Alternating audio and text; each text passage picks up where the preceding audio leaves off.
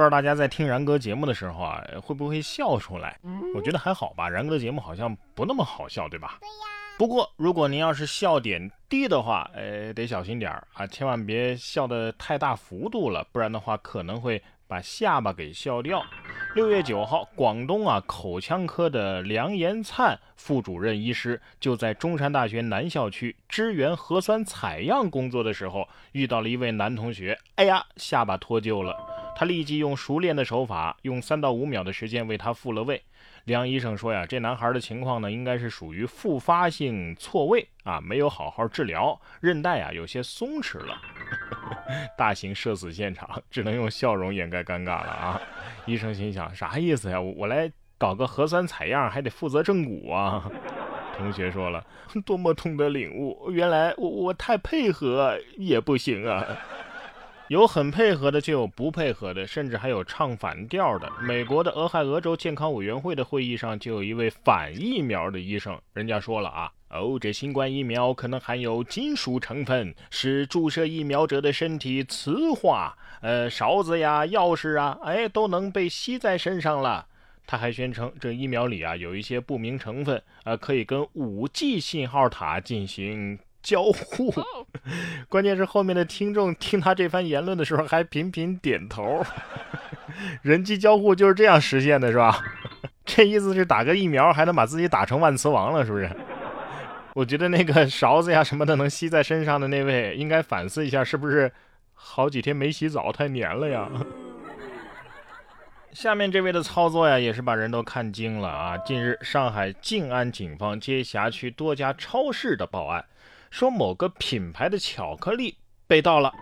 警方调查之后啊，锁定了嫌疑女子吴某。警方在其家中进行搜查的时候，发现。这家里的垃圾堆啊，都是巧克力的残渣。原来吴某啊，为了减肥，一日三餐啊都是吃巧克力充饥，但是他吃并没有咽啊，他怕胖啊，巧克力嚼一嚼就全吐掉了，一度还出现了厌食症。吴某前后啊，一共盗窃了上百条巧克力，涉案价值啊达到了四千块。目前吴某已经被采取了刑事强制措施。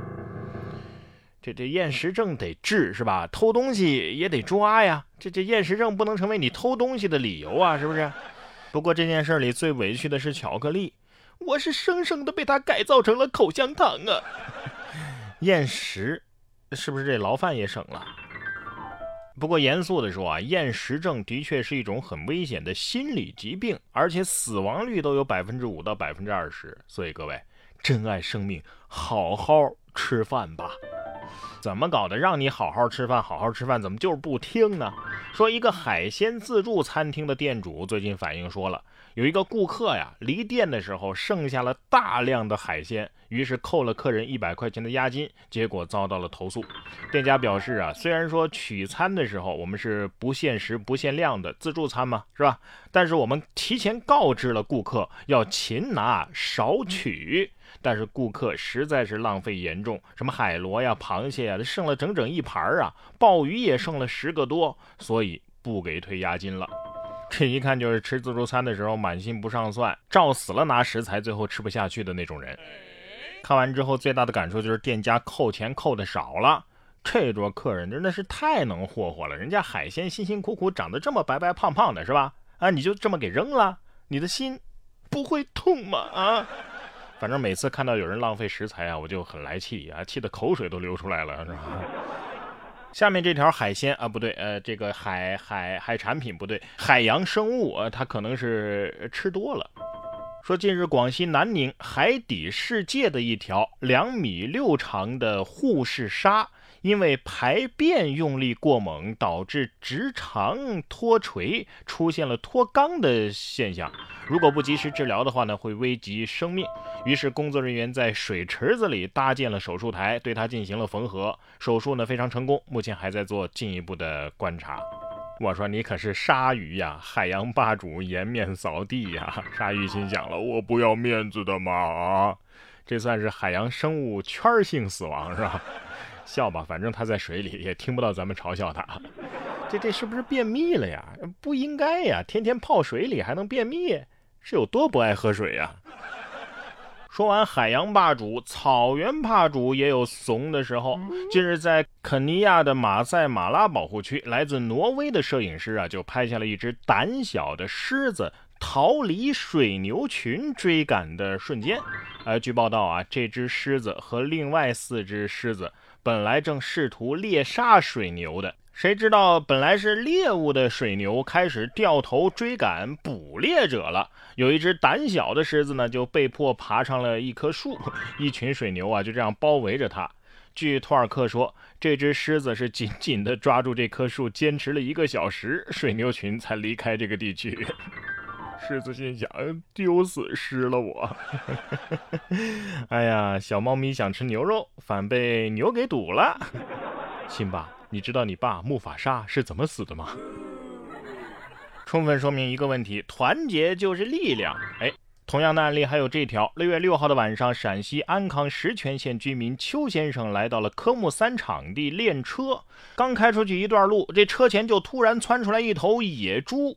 呃，驾校的工作人员告诉记者说呀，这头野猪是从工业园区跟随教练车一路来到科三训练场的。呃，由于当天啊有三十多辆车同时在训练，野猪受到了惊吓，于是，在场地啊是横冲直撞，连续将两辆教练车撞坏之后，又将场地上的垃圾桶啊、栏杆啊等公共设施给撞毁，吓得学员们是纷纷躲避呀。驾校连忙是疏散了学员，也是报警进行了求助。民警呢，赶紧调来两条警犬，又从农户家借来了三只柴犬，合力将其给捕杀。说明什么？说明五个哮天犬可以打败一个猪八戒，是吧？野猪心想：我我可能不是真的猪，但你们是真的狗啊！我合理的怀疑柴犬是过去凑狗数的，你知道？不过警犬和家狗合作，是不是相当于我协助警察抓了歹徒啊？啊！柴犬心想：嗯，不错不错，我们也体会了一把出警的感觉。你别说，有的狗狗啊，就是很有职业素养。像上周日，美国的爱达荷州的一条公路上就发生了一起小型的车祸，呃，其中一方轻伤就被送医了，另一方呢是一对老夫妇，没有人受伤，但是他们的狗子在车辆撞击的时候，因为受了惊吓，从车窗啊弹了出去，随后就消失不见了。呃，后来呢，这条狗子呀被热心的网友给找到了，找到的时候它在干嘛呢？在事发地不远处的一个农场上面放羊，呃，放别人家的羊，说明这条狗有较强的自我管理意识啊，并且能够带动他人的积极性。